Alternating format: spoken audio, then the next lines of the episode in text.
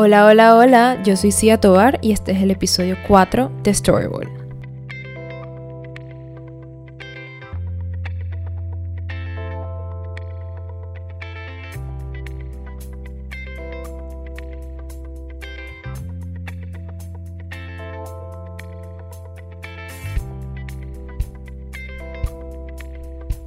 Y el episodio de esta semana es probablemente mi favorito. Ya dije que el de la semana anterior lo fue, el de Hey Lamar, pero probablemente este es mi favorito. Porque del personaje al que vamos a hablar el día de hoy, se puede hablar muchísimo. Y aunque este es el episodio probablemente más largo hasta este momento de Storywood, quizás podría ser el doble o hasta el triple de duración porque hay muchísimo que disfrutar de este personaje llamado Irving Talbert.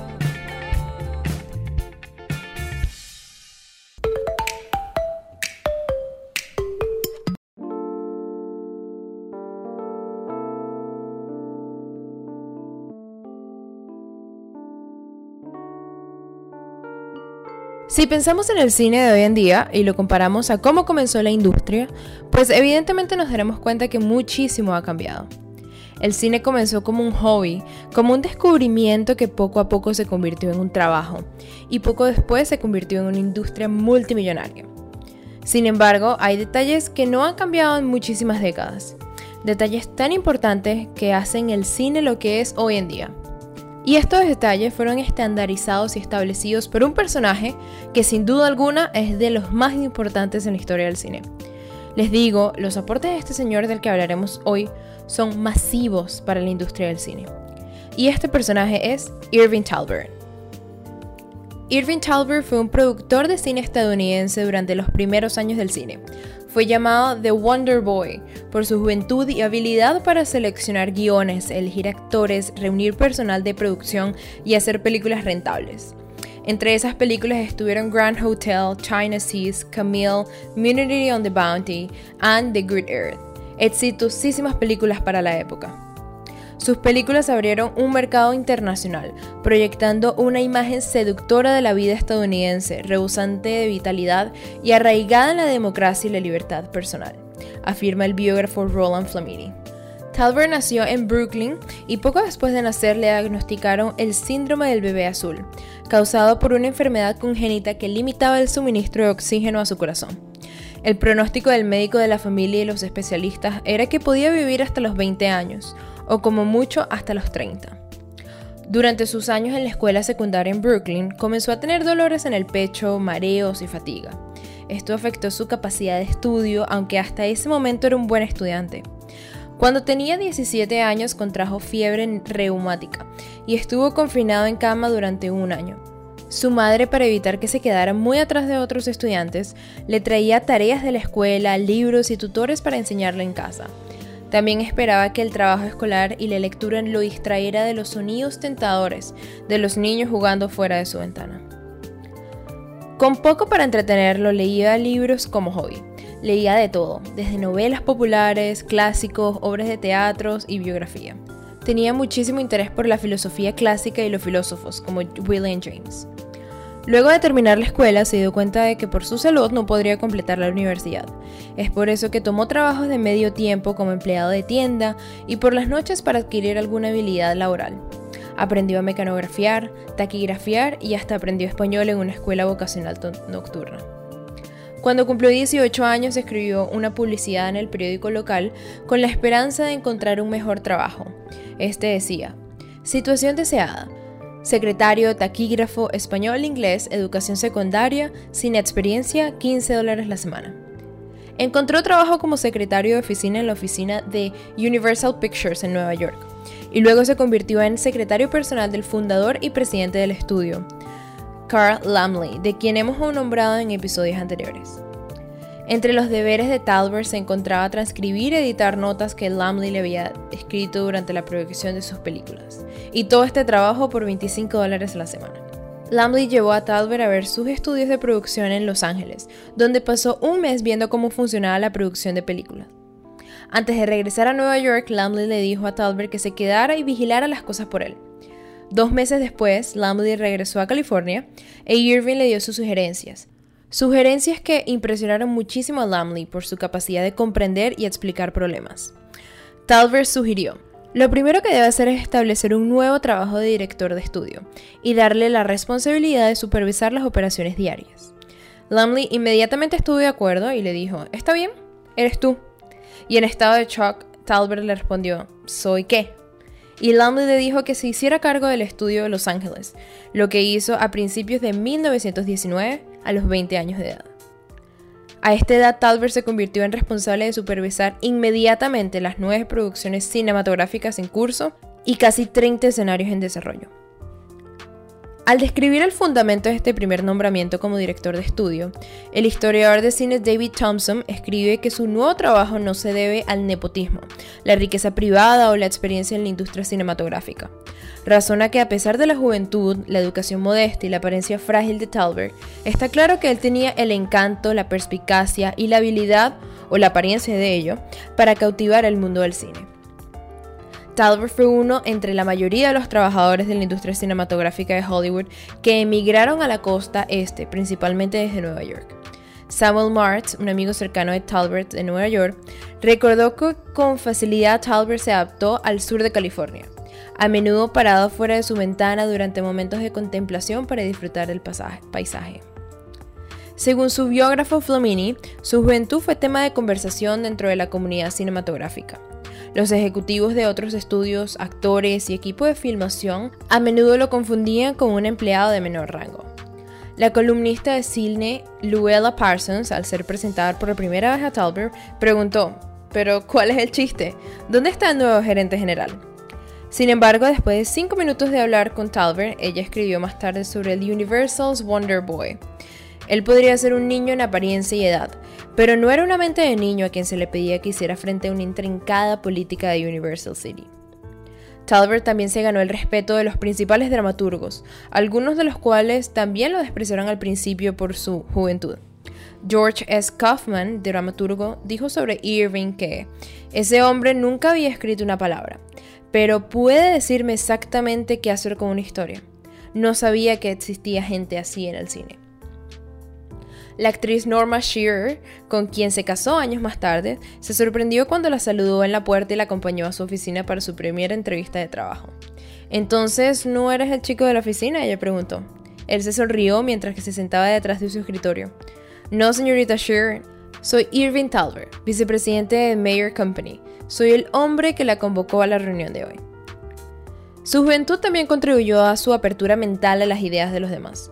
Conrad Nagel, quien protagonizó numerosas películas de Talbert, dijo que él era generalmente se mostraba empático con aquellos con los que trabajaba. Él nunca levantaba la voz, simplemente te miraba a los ojos, hablaba en voz baja y en pocos minutos te lanzaba un hechizo. El abogado del estudio Edwin Loeb explicó que la base real del éxito de Irving fue su capacidad de ver la vida a través de los ojos de cualquier persona. Tenía el don de la empatía y una perspectiva casi completa. Su talento como productor se vio reforzado por sus poderes de concentración, casi milagroso, señala el crítico de cine Jay Hoverman. Como resultado, nunca se aburría ni se cansaba, y completaba su tiempo libre con la lectura para su propia diversión.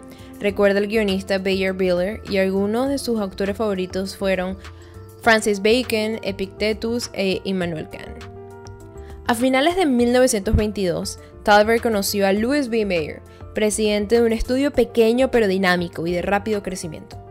En ese primer encuentro, Talbert causó una impresión profunda e inmediata en Mayer, describió Flamini. Después de que Talbert se fue, Mayer le dijo al abogado del estudio, dígale que si viene a trabajar para mí, lo cuidaré como si fuera un hijo.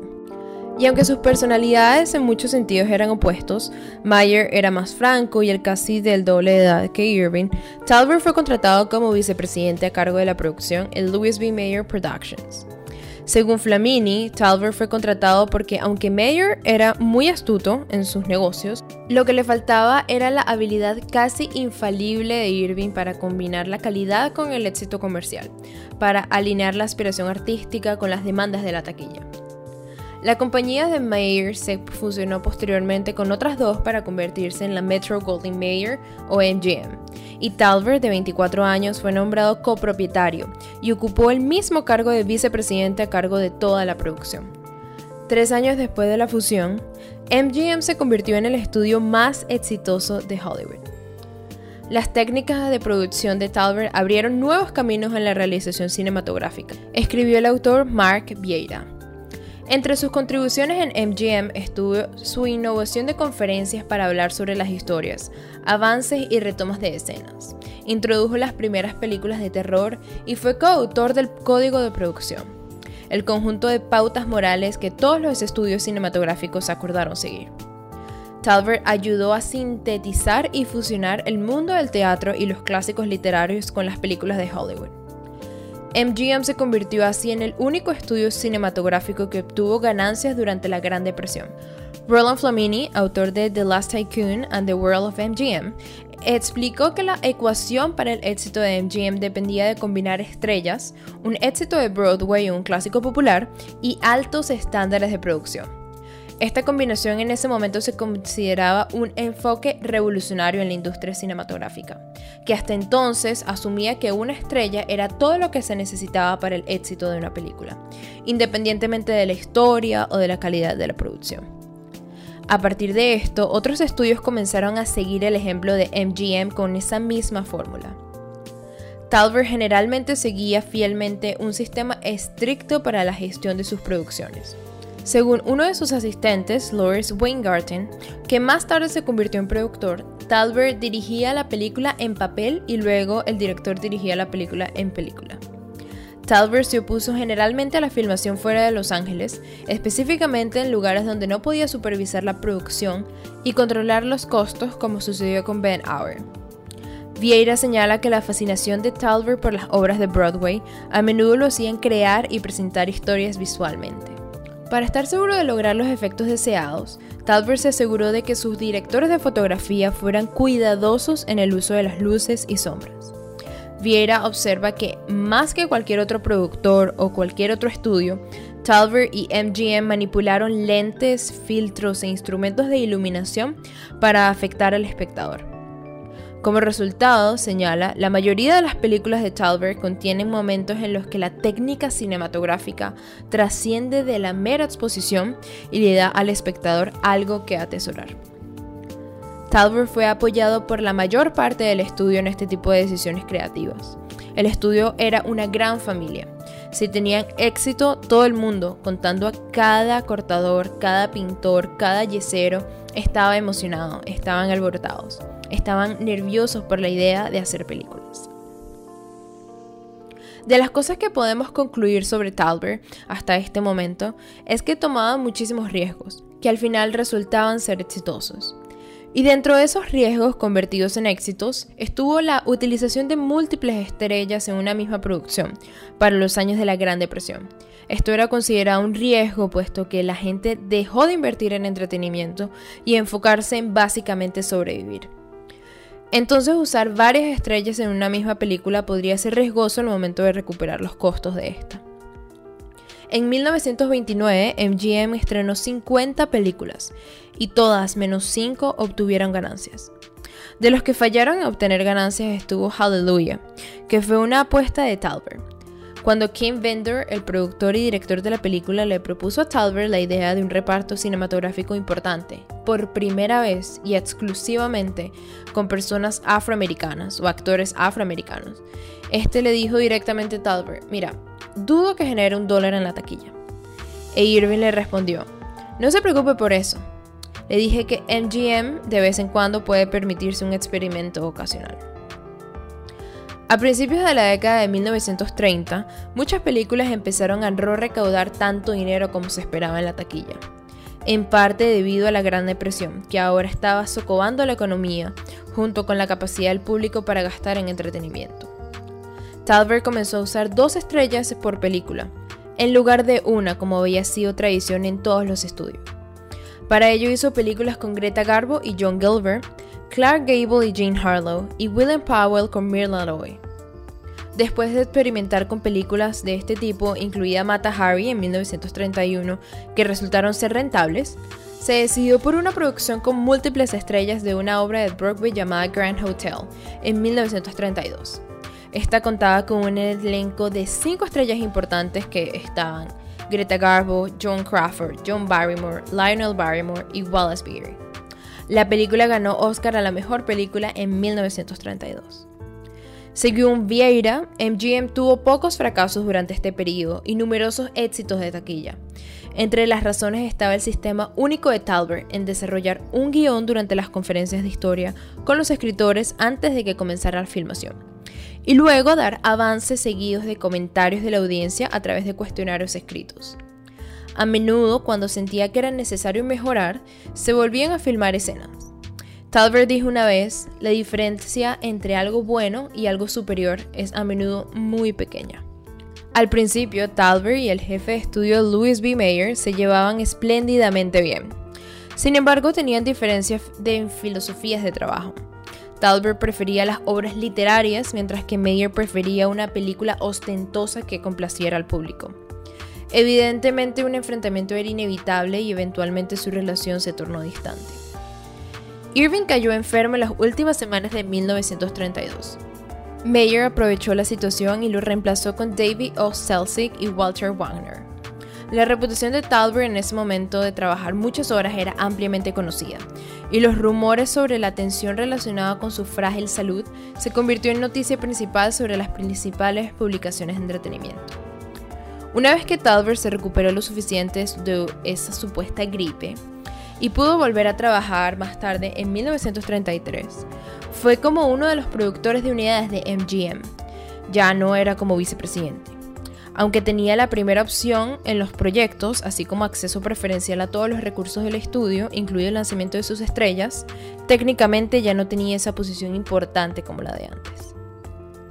Durante sus 12 años en MGM, Talbert supervisó la producción de más de 400 películas aunque Irving y sus colegas de MGM sabían que estaba condenado a no vivir mucho más allá de los 30 años debido a su enfermedad cardíaca, este vivía por producir películas. Continuó desarrollando ideas innovadoras y supervisando la mayoría de las películas de MGM. Bajo la dirección de Talbert, MGM estrenó más de un 40% de películas al año que Warner Brothers y más del doble de los estrenos de Paramount. Desde 1924 hasta 1936, cuando Talbot murió a la edad de 37 años, casi todas las películas llevaban la impronta de Talbot. Unas semanas antes de su muerte, el guionista principal de Talbot, Al Lewin, había propuesto hacer una película basada en un libro que pronto se publicaría. Este libro era llamado Lo que el viento se llevó aunque Talbert decidió que sería un papel sensacional para Clark Gable y una película fantástica, decidió no hacerlo porque pensaba que no iba a generar ganancias. Y hasta hace poco, quizás hasta hace unos 25 30 años, fue una de las películas con mayor recolección de taquilla en la historia del cine. Talbert comenzó a salir con la actriz Norma Shearer unos años después de unirse a MGM tras su conversión al judaísmo, pues se casaron el jueves 29 de septiembre de 1927 en una ceremonia privada en el jardín de su casa en Beverly Hills. El rabino Edgar F. Mangin ofició el evento con el hermano de Shearer, Douglas Shearer, entregando a la novia y Louis B. Mayer sirviendo como padrino. La pareja condujo a Monterrey para su luna de miel y luego se mudó a su casa recién construida en Beverly Hills.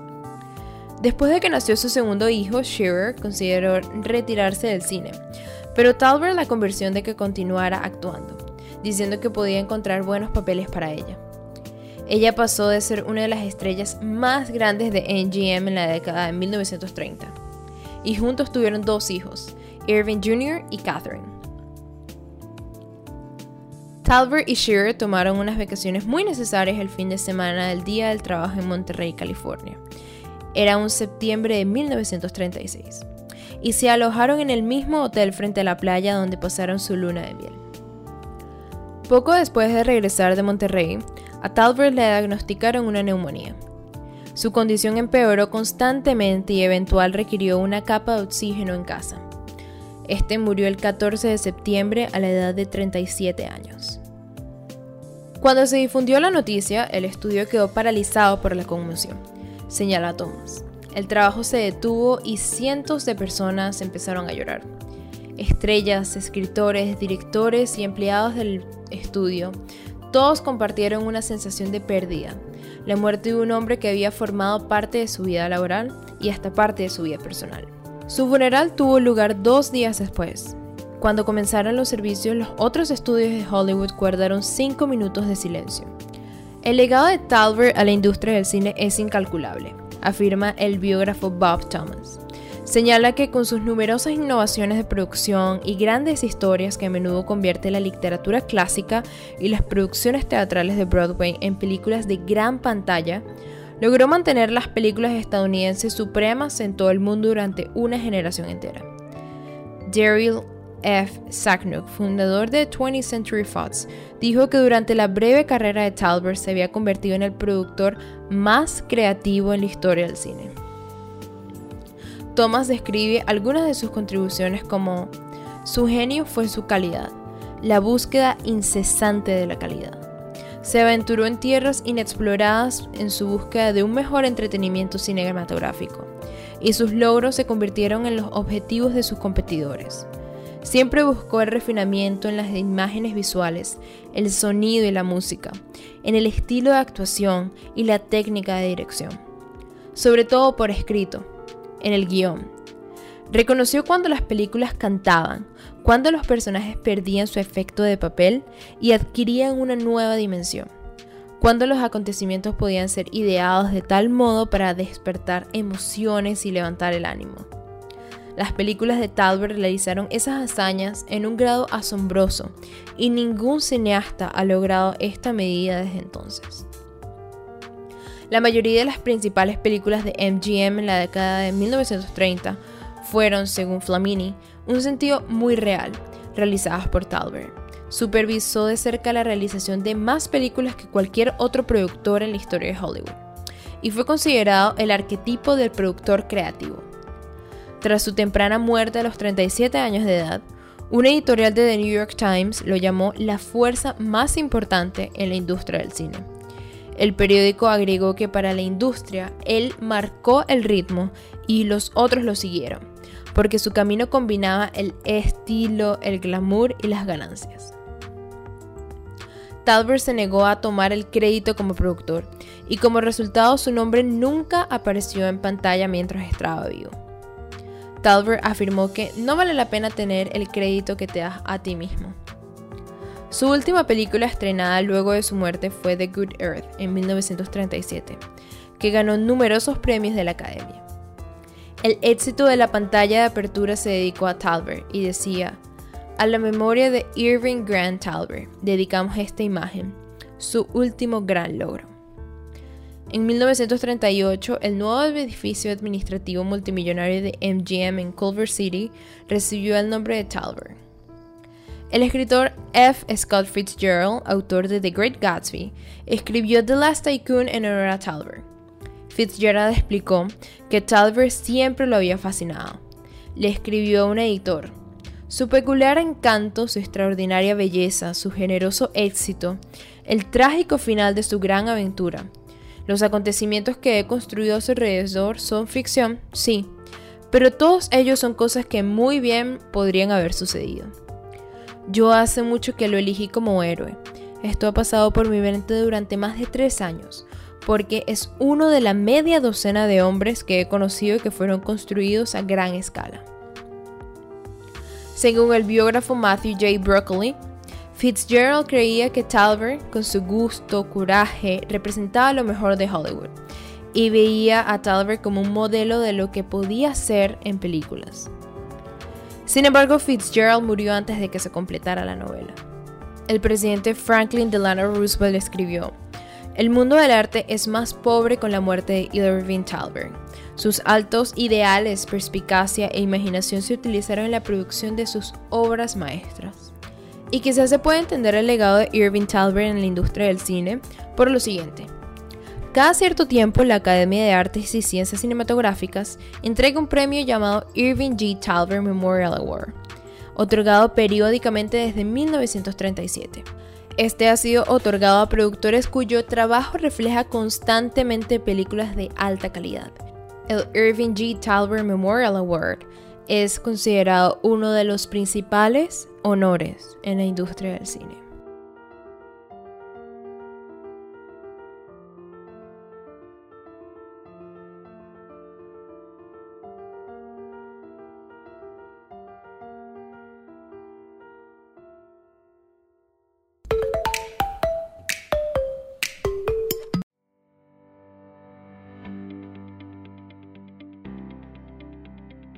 Como siempre quiero comenzar es dándole las gracias por escuchar este episodio de nuevo de Storywood. Y como dije al principio, este es un episodio muy especial porque Irving Talbert es probablemente una inspiración para todas las personas que aspiramos o que trabajamos dentro de la industria cinematográfica. Porque es eso, creo que su valor y su meta y su visión en el mundo fue hacer las cosas con la mayor calidad posible. Y creo que esa debería ser la bandera de todos, hacer las cosas, por muy pequeñas que sean, con la mayor calidad y con la mayor pasión. Y así es que se resulta el éxito, así es, así es como viene el éxito, con la calidad y con la pasión. Y como se pudieron dar cuenta, pues esos, eh, esos estándares que existen hoy en día, esos criterios que existen hoy en día en Hollywood, pues prácticamente fueron ideados por Irving Thalberg. Y algo muy particular de Irving que me hace sentir súper mal es que prácticamente era un muchachito. Era, era muy, muy, muy joven. Murió a la edad de 37 años que imagínense la cantidad de reconocimientos y de logros, pero sobre todo de legado que pudo haber dejado durante más tiempo en su vida. Que ya lo que hizo fue suficiente y fue increíble, pero nada más de imaginar si hubiese estado activo por 10 años más, pues quién sabe cómo hubiese resultado. Y quizás un dato curioso de, Irving es que, bueno, como todas personas, pues no es infalible. En, dentro de mi investigación leí que él realmente no apostaba mucho a un tipo de película, en particular que era la película a color. Él decía que eso realmente no iba a funcionar porque a la gente lo que le gustaba era como que el misterio y el dramatismo que te otorgaba una película en blanco y negro. Pues creo que estaba un poquito equivocado, pero quién era él para saber lo que iba a suceder, sobre todo en 1937. Y bueno, evidentemente el dato curioso de lo que el viento se llevó, que hasta hace muy poco fue la película con mayor recaudación, incluso eh, si se convierte la, la, moneda de lo que fue en 1939 cuando la estrenaron a hoy en día, pues generó muchísimo, muchísimo dinero. Pero bueno, de verdad que espero que les haya gustado muchísimo este episodio de Storywood. Realmente es uno de mis favoritos. Déjenme en los comentarios del Instagram del podcast, arroba Storywood Podcast, a ver qué les pareció y qué les gustaría escuchar luego. Qué tipos de historia, qué personajes les gustaría saber. Probablemente la semana que viene vamos a discutir un tema que hablamos aquí en, terminando el episodio, que fueron el código de producción. Ese va a ser el tema de la semana que viene en Storywood. Y si quieren dejarme algún otro comentario, pues pueden hacerlo a mi cuenta personal de Instagram, arroba Tobar, X, Cia con X y Tobar con B pequeña. Pues muchísimas gracias por escuchar y nos escuchamos la semana que viene en otro episodio de Storywood.